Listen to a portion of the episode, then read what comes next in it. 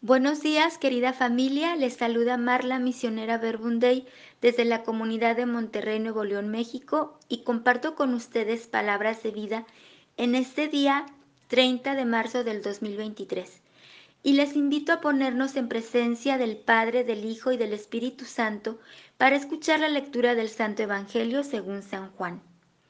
En verdad, en verdad les digo, si alguno guarda mi palabra, no verá la muerte jamás. Le dijeron los judíos, ahora estamos seguros de que tienes un demonio. Abraham murió y también los profetas. Y tú dices, si alguno guarda mi palabra, no probará la muerte jamás. ¿Eres tú acaso más grande que nuestro padre Abraham que murió? También los profetas murieron. ¿Por quién te tienes a ti mismo? Jesús respondió, si yo me glorificara a mí mismo, mi gloria no valdría nada. Es mi Padre quien me glorifica de quien ustedes dicen, Él es nuestro Dios, y sin embargo no le conocen. Yo sí que le conozco, y si dijera que no le conozco, sería un mentiroso como ustedes. Pero yo le conozco y guardo su palabra. Su padre Abraham se regocijó pensando en ver mi día, lo vio y se alegró. Entonces los judíos le dijeron, ¿aún no tienes cincuenta años y has visto a Abraham? Jesús le respondió, en verdad, en verdad les digo, antes de que Abraham existiera, yo soy. Entonces tomaron piedras para tirárselas, pero Jesús se ocultó y salió del templo. Palabra del Señor. Gloria a ti, Señor Jesús. Te damos muchas gracias, Señor, por este nuevo día. Gracias por el regalo de tu palabra que ilumina todos los días de nuestra vida, que nos hace optar por la vida en medio de las situaciones de muerte. Pues muy buenos días a todos. Ya estamos en la última semana de Cuaresma. Está cerca la Pascua y se acercan los días de experimentar a Jesús amando hasta el extremo. Por eso Jesús sigue preparando nuestro corazón para poder vivir con Él su pasión de amor por la humanidad. Y leyendo el Evangelio de hoy, Juan 8 del 51 al 59, Jesús me invitaba a quedarme en el versículo final, el 59, que dice, entonces tomaron piedras para tirárselas, pero Jesús se ocultó y salió del templo. Los fariseos no creen en el anuncio de Jesús, además de que la presencia y las palabras de Jesús les incomoda, son interpelantes para ellos, les contrasta la vida y no les queda otra más que desaparecerlo y callarlo. Por eso le tiran piedras para intimidarlo. Sin embargo, la vida no se puede callar. El amor no se puede ocultar. Recuerdo que hace tiempo me tocó visitar una señora que estaba en etapa terminal de cáncer en el hospital. Su familia no podía acompañarla por circunstancias difíciles y yo me quedé algunos días en el hospital con ella.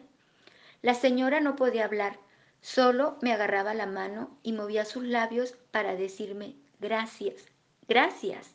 Yo le entendía cuando me decía gracias. Y pensaba, si te quitan la vida física, el amor seguirá expresándose. Hay una canción, Berunde, que me gusta mucho, que dice, si callan tus palabras, tu vida gritará y el mundo te conocerá. Por eso Jesús dice, nadie me quita la vida, yo la doy voluntariamente.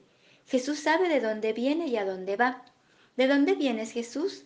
Él sabe que viene del Padre, que Él lo ha enviado y que su misión es amar, que el amor es su camino, que cada persona se sienta plenamente amada, cuidada, valorada.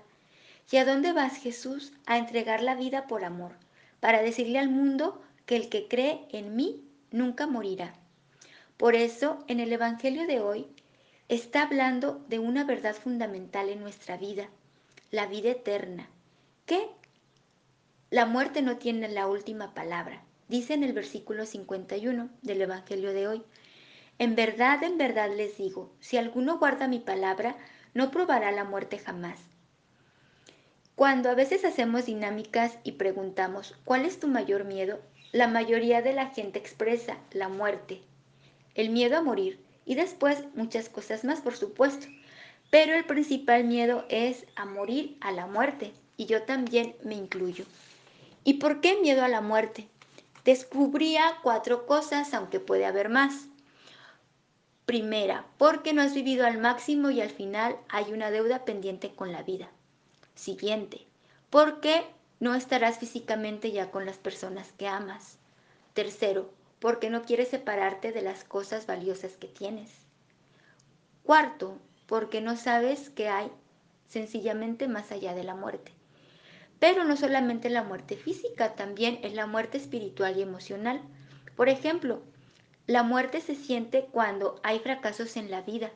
Por ejemplo, cuando rompes una relación de pareja, una amistad que te traiciona, la muerte que se siente cuando hay depresión en la vida, cuando te alejan injustamente de alguien que es importante para ti, cuando algo te sale mal, cuando hay situaciones que no sabes cómo enfrentar.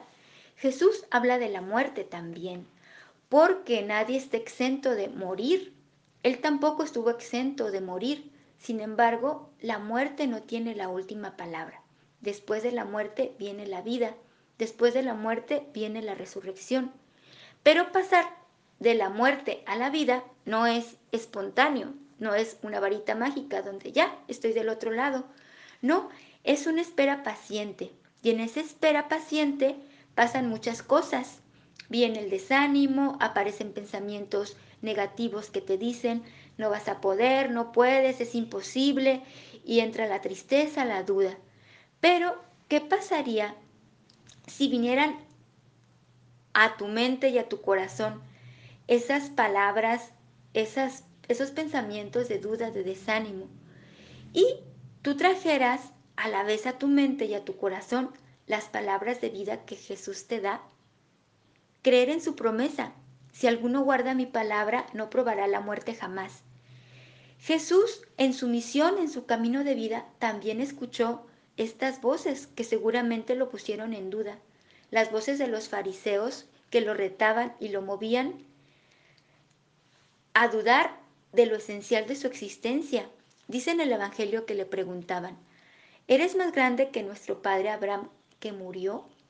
Lo ponían en duda. ¿Por quién te tienes a ti mismo? ¿Aún no tienes 50 años? ¿Ya has visto a Abraham? Lo retaban. Sin embargo, la respuesta de Jesús es firme. Yo soy y no me glorifico a mí mismo. El Padre es quien me glorifica.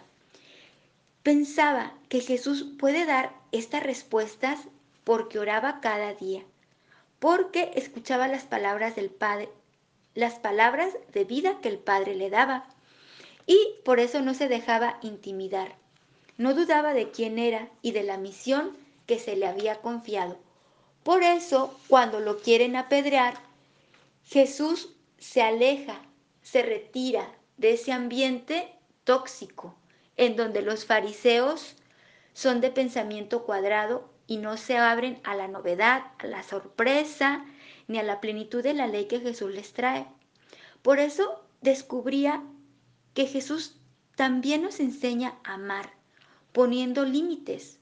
Es sano poner límites en nuestra vida y alejarte de las personas y más profundamente de los pensamientos en ti mismo que te hacen dudar, que te hacen daño y de quienes no se abren al diálogo y a buscar nuevas sugerencias.